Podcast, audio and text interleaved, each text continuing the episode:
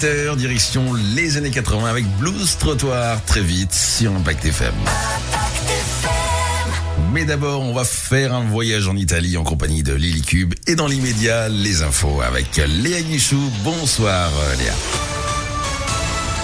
Bonsoir à tous. Renforcer les dépistages contre le Covid, c'est l'objectif du gouvernement. Gabriel Attal vient d'annoncer de nouvelles mesures. De nouveaux centres de tests vont ouvrir près des centres de vaccination. Les pharmaciens pourront aussi ouvrir leurs propres centres.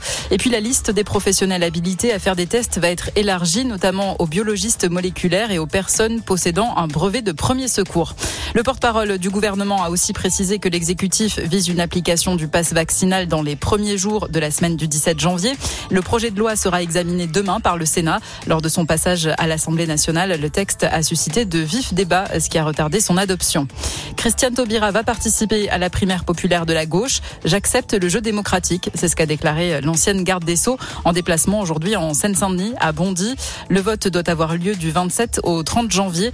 Christiane Taubira appelle les autres candidats à se soumettre à cette primaire pour l'union de la gauche, mais Jean-Luc Mélenchon et Yannick Jadot continuent de s'y opposer. Ce n'est pas mon affaire, a déclaré aujourd'hui le leader de la France insoumise, invité du Figaro et d'LCI. Guillaume Pelletier, lui, se rallie à Éric Zemmour. Le député des Républicains sera le porte-parole du candidat d'extrême droite dans sa campagne pour l'élection présidentielle. Dans la foulée, le président des Républicains a exclu Guillaume Pelletier du parti. Les Landes et les Pyrénées-Atlantiques placés en vigilance rouge au cru. Risque de crue également dans le nord, l'Aisne et le Gers en alerte orange.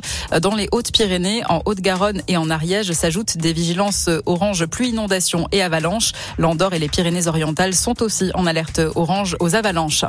Du foot à suivre ce soir, 20e journée de Ligue 1, le choc entre l'Olympique lyonnais et le PSG. Les Parisiens doivent se passer de plusieurs cadres touchés par le Covid, Messi ou encore Di Maria.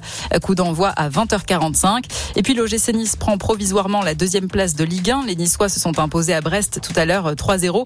Victoire de Strasbourg à Metz 2-0. Et Clermont et Reims ont fait match nul 0 partout. Bonne soirée à tous.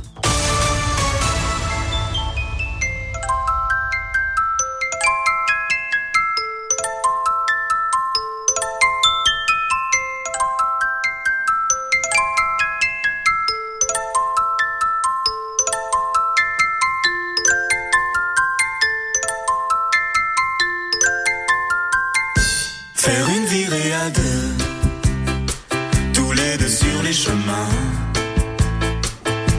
dans ton auto.